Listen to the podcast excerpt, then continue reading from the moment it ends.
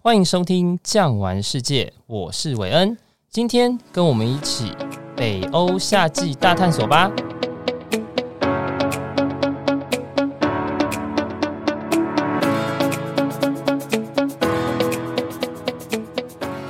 各位听众朋友，大家午安。随着疫情的升温，你是不是已经做好了防疫准备呢？请记得打疫苗、勤洗手、多运动。今天呢、要来为大家介绍哪一个国家呢？就是北欧。听众朋友，你知道北欧呢，其实有五个国家。如果有关注我们第一季的听众朋友，应该知道我们已经跟大家介绍过了冰岛。那其他四个国家到底是哪四个国家呢？它又在哪一个季节最适合去呢？今天就让我们好好来听一听北欧夏季到底要怎么玩。照例，我们会请到非常非常强大又有经验的达人来为我们解说这一集。让我们欢迎肥哥 Victor。大家好，我是叶淑肥。肥哥你好哦。那么呢，上一次呢，在第一季的时候，你为我们非常精辟的讲解了冰岛的这个部分，包含了冰岛的地理啊，包含了冰岛的一些所谓的自然现象。那今天呢，在北欧的部分，我想要先请教您。地理上的北欧到底在什么地方？因为对我们台湾来说啊，欧洲其实就在我们的北边。不管你听过的德国、法国，或者是呢英国，其实都在很北的地方。那北欧在欧洲的更北方，到底在什么地方啊？是的，很好。提到这个北欧，那首先我们知道哈，在南欧呢，很出名的有三个大半岛，由西向东分别呢是伊比利半岛。意大利半岛、希腊半岛，或者把它叫做巴尔干半岛。那么呢，最北边的北欧呢，有这么一个叫斯堪的纳维亚半岛。所以呢，上面的瑞典跟挪威两个国家啊，在包括呢，瑞典南边隔着两个海峡，一个呢叫卡特加海峡，一个叫厄尔松海峡。上面的这个丹麦，以及包括瑞典的东边。整个涵盖呢，波罗的海北边有一个波蒂尼亚湾，所以它东边呢有这么一个芬兰，所以扣除掉冰岛之外啊，我们说的北欧五国就是斯堪的纳维亚上面的瑞典、挪威，南边的丹麦以及东边的芬兰。原来传说中的斯堪的纳维亚半岛就是代表着北欧啊，就包含了您刚说的丹麦呀、甚至是挪威呀，even 是芬兰，还有 IKEA 的来源地瑞典。都是北欧的一部分，是这样吗？斐哥，是的。那一般来讲啊，像我们的听众，他今天要到北欧去旅游的时候，第一个想到就是冷，非常冷，超级冷，有够冷。去的时候包的跟粽子一样，真的是这样子吗？今天我们的题目既然是北欧的夏天，我就要来请教您一下，在北欧冬天。跟夏天它最大的差别，除了温度之外，等下可以跟我们聊一下所谓的日照程度，或者是一些其他的地理自然环境有什么样的差别吗？首先哈，我们从北欧的气候类型来看，北欧的这个西部沿海呢是属于温带海洋型的气候，那么东部呢是属于呢温带的大陆型气候。那再加上呢，它有很大面积的国土呢是进入北极圈，所以北极圈附近呢是属于呢寒带气候。所以这三种气候的类型呢，加上它幅员的广大呀，所以很难说某一个地方它的温度确切如何。但基本上因为高纬度的关系，所以都要比身处在亚热带地区的我们呢，不管四季都还要再凉爽。那冬天呢，更是寒冷的许多。那照您这么说，您刚真的是一句话让我回到了国中时代，温带海洋性气候、温带大陆性气候，甚至是极圈气候，好像都是我们以前念国中的时候有学到的东西哦。那如果照您这么说的话，其实北欧不单单只有冷，它甚至呢也有着其他的温度，没错吧？哎，是的。那么我想先请您跟听众朋友讲一下，就是说大概在夏天以及冬天，它的最高温以及最低温大概会到多少？以纬度比较低的这个四个国家的首都啊啊，包括由西向东来的挪威的奥斯陆啦、瑞典的这个斯德哥尔摩、丹麦的哥本哈根、芬兰的这个赫尔辛基，因为它的纬度比较低，所以在夏天的时候啊，平均大约都还有十六七度到二十二三度。那冬天的话，当然就会冷得多，有可能低于呢这个零度以下。十六度到二十三度的这样的温度，当然乍看之下，以北欧来说，其实是不太冷，其实也算是温暖。可是对我们台湾来说，十六度其实已经算是东北季风来袭的状况。那真实您带团或者是您本身到北欧的经验，十六度以及二十三度的北欧是一个什么样子呢？是一个人人包着大衣，但是可以行走，还是有人穿着短袖或穿着无袖背心在运动这样的概念？嗯，以我们来说哈，一件舒服的。薄的长袖，再加上一件防风的外套，在夏天的时候呢，如果以这个四国首都的纬度呢，当然就足够了。但因为北欧的腹地辽阔，所以假如说呢，你要到中部的这个峡湾地区啊，那或者说更北边的极圈地带啊，那当然啊，就需要呢再斟酌呢比较厚的外套。照您刚这么说的话，认真来讲，北欧的夏天其实就算是非常舒适而且非常适合旅游的气温，只要一件薄的长袖，再加一件稍微保暖的外套，大概就可以应付北欧夏季的旅程，是这样说吗？是的，没错。而且啊，我也研究过，就是在北欧的部分还有分为，就是说有日光跟没有日光。我记得呢，在所谓的这样的纬度比较高的地方。日照的时间也是能够影响你旅游时间很大的一个因素。那可以帮我们聊一下北欧的日照时间真的很长吗？那甚至我们有听过有一个说法叫做永昼。什么叫永昼？太阳二十四小时都挂在头顶上叫永昼吗？很好的问题啊！我们先从国中地理来好了。我们知道哈，地球呢绕着太阳做公转之外呢，它还会自己转，地球的自转。那么，由着地球的自转加上公转呢，就造成了不止我们有这个昼跟夜，也就是一天的白天晚上，再加上有一年四季的这样的一个季节的差别。那最主要呢，当地球在自转的时候，我们也知道有一个黄道面二十三度半的角度。所以呢，假如说我们把一年四季，比方说春分、秋分。比方说夏至、冬至这个概念，也把它放到欧洲的话，那么在春分、秋分的时候啊，太阳呢直射赤道；但来到夏至的时候，太阳直射北回归线。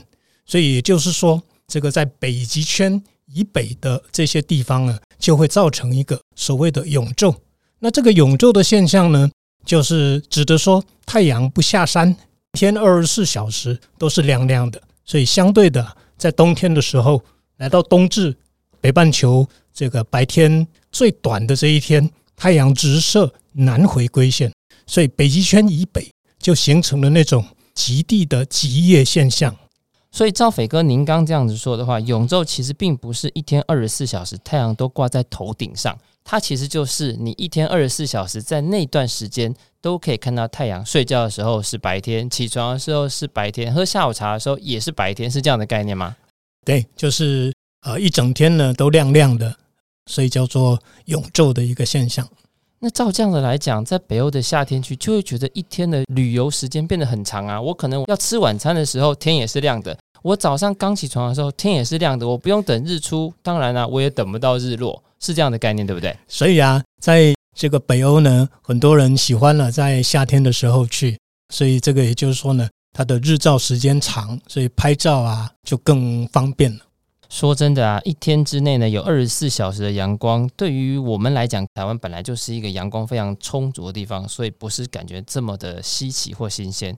可是对北欧人来说呢，可能因为天气又寒冷，或者一年有半年呢，可能会变得非常的昏暗，所以阳光对他们来讲很重要。所以我想请教一下肥哥，那在北欧的部分呢，有没有国家或者是有没有北欧人他们的文化？是因为它的日照时间非常非常充足，所以而衍生出来的。我们先从挪威来谈谈好了。挪威有没有这样子因应日光所以而出现的特殊文化呢？嗯，非常好。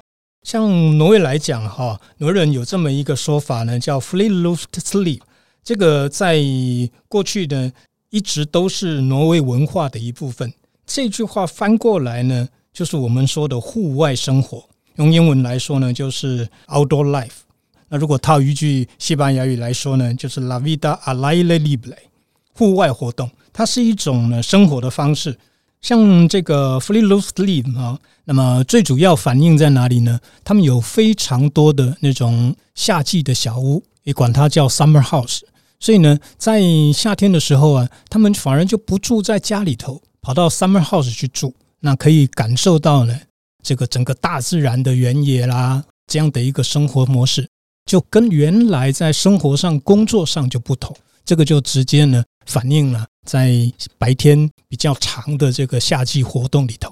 所以他们在夏天的时候，因为日照时间非常的长，所以说他们会去到他们的所谓的 summer house 去享受的户外生活。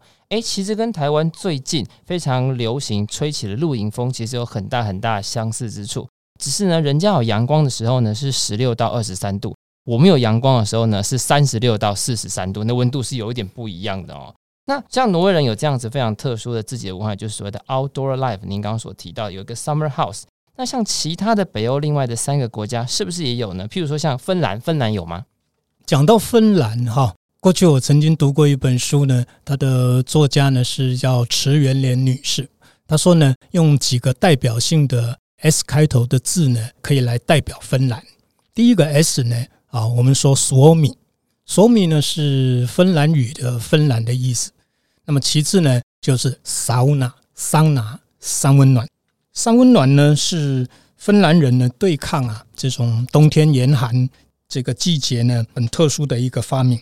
芬兰人呢在桑拿的时候呢，可以跟陌生人呢坦诚相见，赤裸裸的。但是如果穿上衣服，除非是亲近的朋友，他们就不会浪费呢这个不必要的时间呢去扯一些有的没有的。所以我们说呢，三温暖 sauna 是一个呃可以代表芬兰的很重要的一个单词。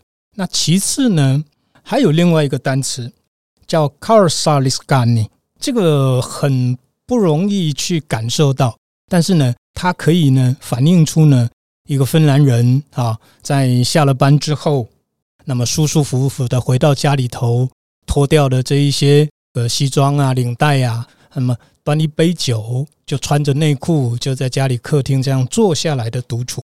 那另外这个有趣的地方在于呢。芬兰的外交部啊，它的官方网站呢有这么样的一个叙述，它用英文来念是这么来的啊：The feeling when you are going out to get drunk home alone in your underwear with no intention of going out，这就是说呢，当你不想出去啊，想要在家里独自的这个穿着内衣喝醉的这样的感觉啊，我觉得这个也很可以代表芬兰。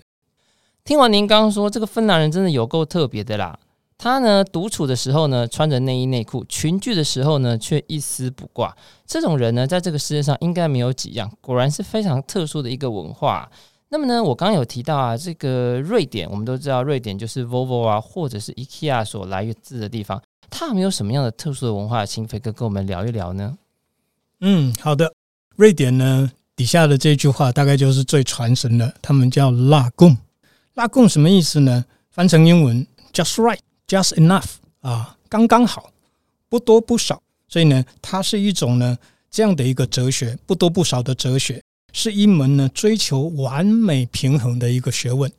所以啊，我们今天去 IKEA 的时候呢，他都跟你说，东西自己做就好，东西有就好，应该这样的概念也是来自于您刚说的 Lagom 这样的一个概念，just right 这样的概念，对不对？嗯，可以这么说。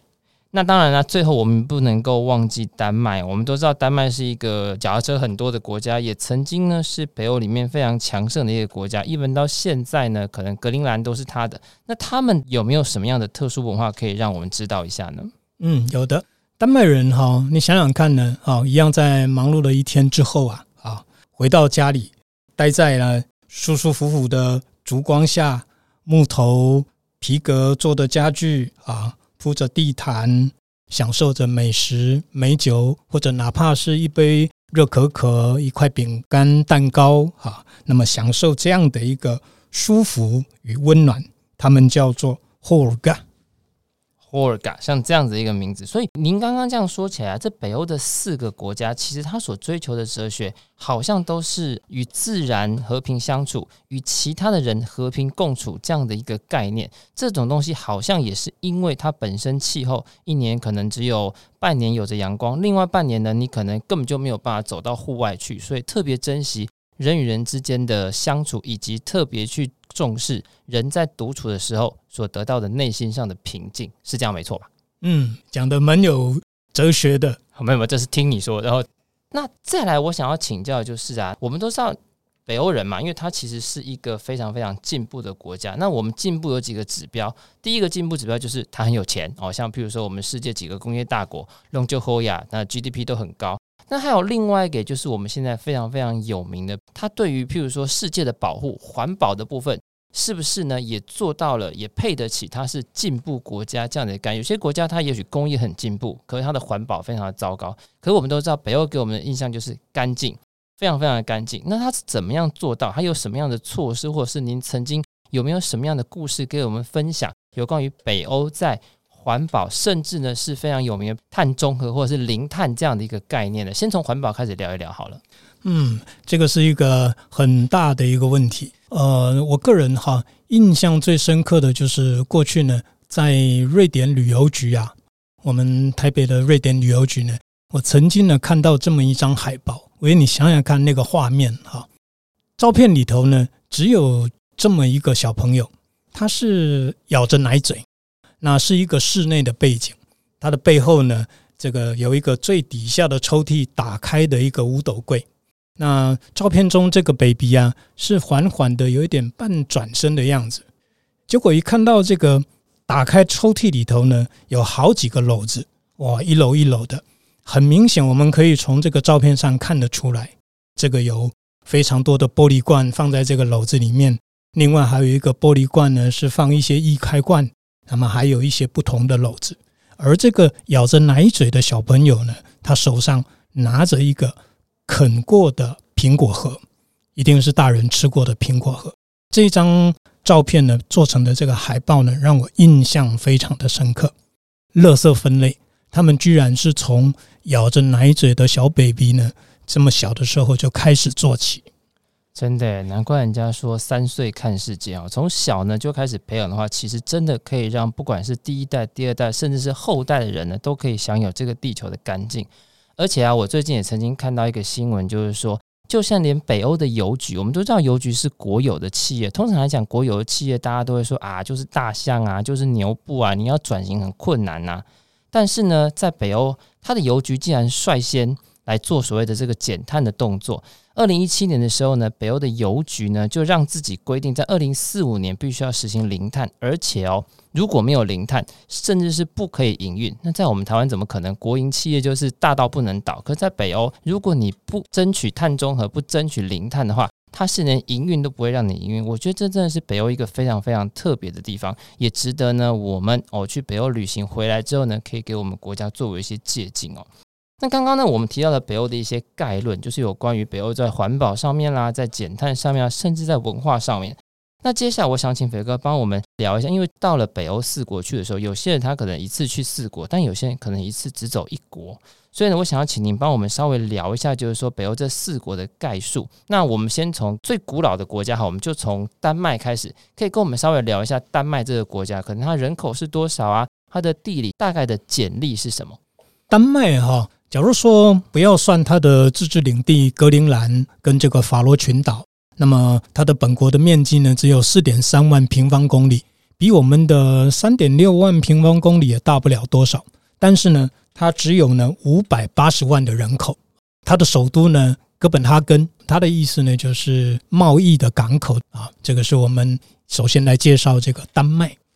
那另外呢，另外譬如像是瑞典。瑞典的部分呢，大概就是说，它能够今天形成今天能够名扬世界的 Volvo 以及 IKEA 的文化，那它本身自己的概述怎么样？我听说瑞典本身还有国王，是这样吗？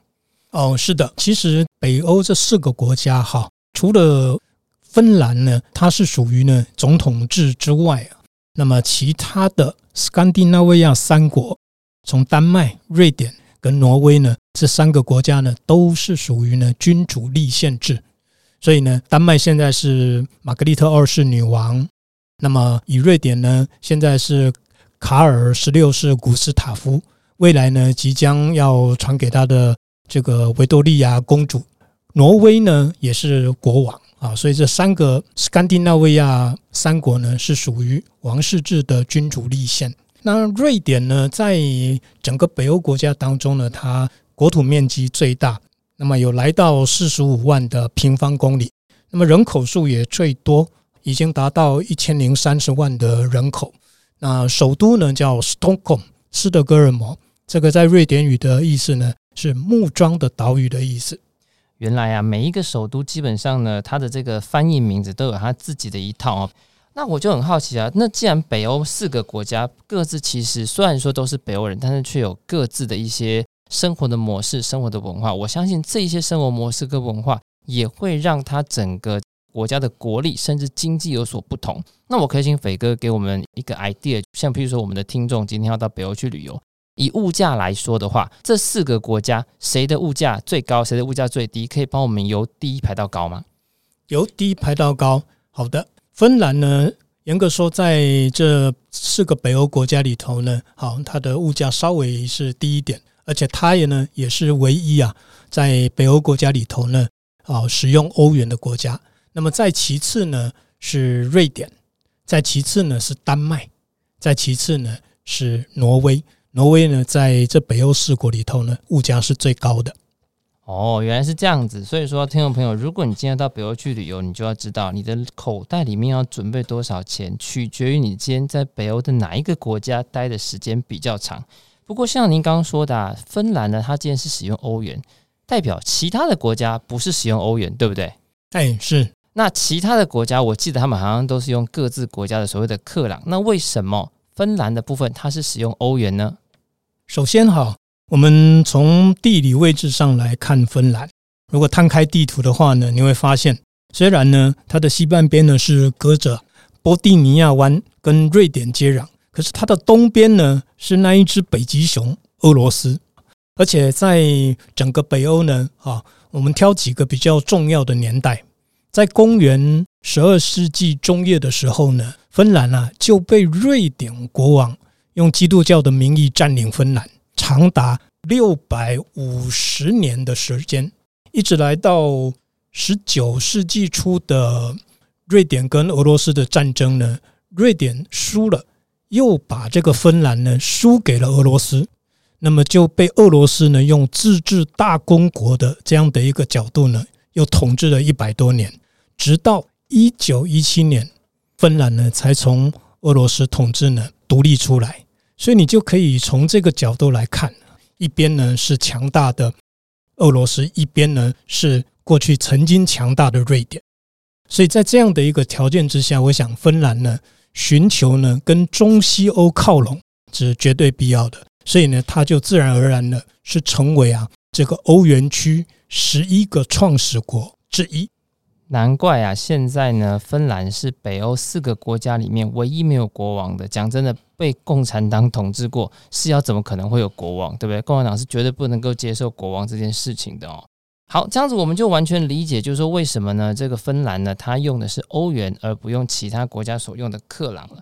但是呢，北欧虽然说我们刚刚提到它的一年呢，可能有半年是冬天，那半年的是夏天，甚至可能是温度比较高的。那这样的话，它有农产品吗？像我们一般来讲，我们对于就是北欧的想法，或者是你的朋友从北欧回来，他一定会告诉你，北欧、吃什么啊？就鱼啊，鱼啊，鱼啊，早餐是鱼，中午是鱼，晚上也是鱼，只是料理的方法不同，甚至连鱼的品种可能都不太多。可是事实上的北欧人真的只有鱼可以吃吗？他有农产品吗？或者是什么样比较特殊的？不管是农产品也好，畜产品也好，是你今天到了北欧之后，你会看到，甚至跟我们台湾非常不同的呢？嗯，我挑比较特殊的来说好了，像挪威呢，跟我们上一集讨论到的这个冰岛一样，它是欧盟以外的这个国家，它并没有进入欧盟，所以这两个国家呢，到目前呢都还是合法的捕猎海豹。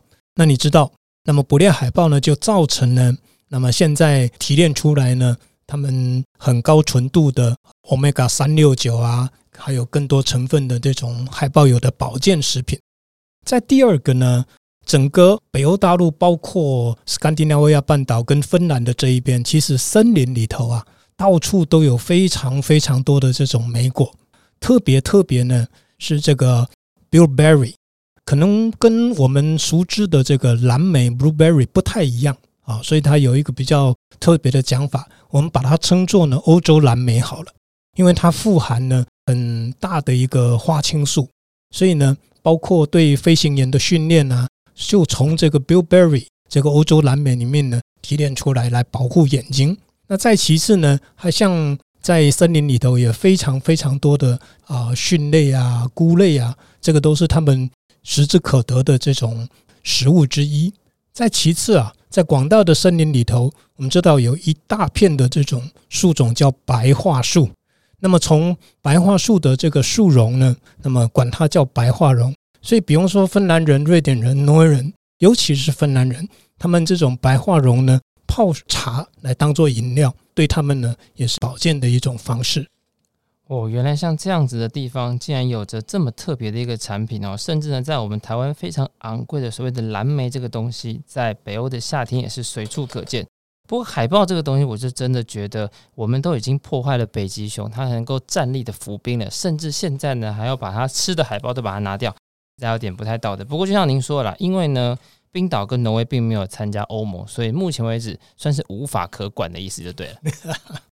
好了，我们就当做是你今天到北欧去呢，当做去看看哦，了解哦，原来世界上除了我们的乌龟。我们的鹿，甚至呢，我们以前的所谓的蛇鳖可以拿来做保健食品之外，海豹也可以拿来做保健食品，这是北欧人的特例了哦。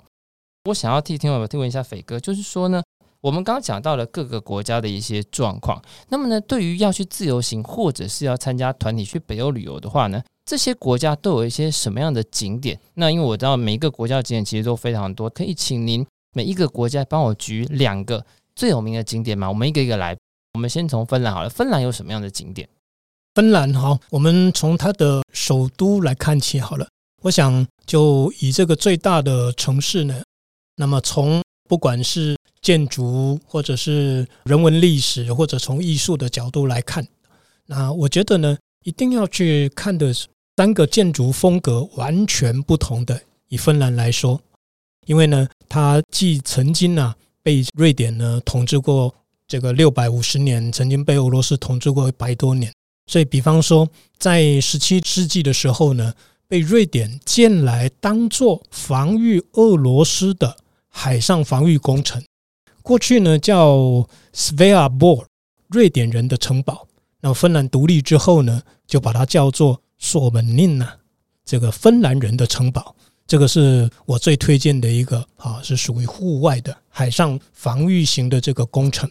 再其次呢，倒可以比较一下。那么在各种不同时期，有三个很特殊风格的教堂：赫尔辛基大教堂，新古典主义风格；乌斯宾斯基东正教教堂，这是东正教的风格；再来一个岩石教堂，它是透过呢花岗岩爆破，然后再堆砌起来。那么它的屋顶呢，是用铜条呢圈成一个像飞碟的个圆顶盖着。外观上也基本上看不太出来是教堂，我觉得这个是最特殊的。所以芬兰基本上也可以当做是北欧建筑博物馆这样子的概念，因为它曾经被两个非常不同的国家所统治过。就像你今天到了中欧地区的布拉格，我们之前跟我们听众朋友提过的，它有着各式各样时期的建筑，在芬兰也是会有，所以它的建筑是非常有特色的。OK，那我们了解芬兰了。那么丹麦呢？丹麦有什么样的特色呢？那从哥本哈根来看哈，最推荐的就是斐德烈城堡跟这个皇冠城堡，因为呢，它是在西兰岛的北边，所以也有这么一个说法，就是北西兰的两大城堡。回到市区的话，那当然不可以错过呢安徒生童话故事里头的经典，比方说小美人鱼啦，或者在反映呢过去北欧的一个神话。基菲扬女神驾驭着四头牛，做这样的一个艺术的喷泉，反映着一个北欧的神话。所以，如果您今天呢是要来一趟亲子之旅的话呢，我想丹麦是一个最好的选择。瑞典呢有什么样的景点？大概举两个让我们了解一下。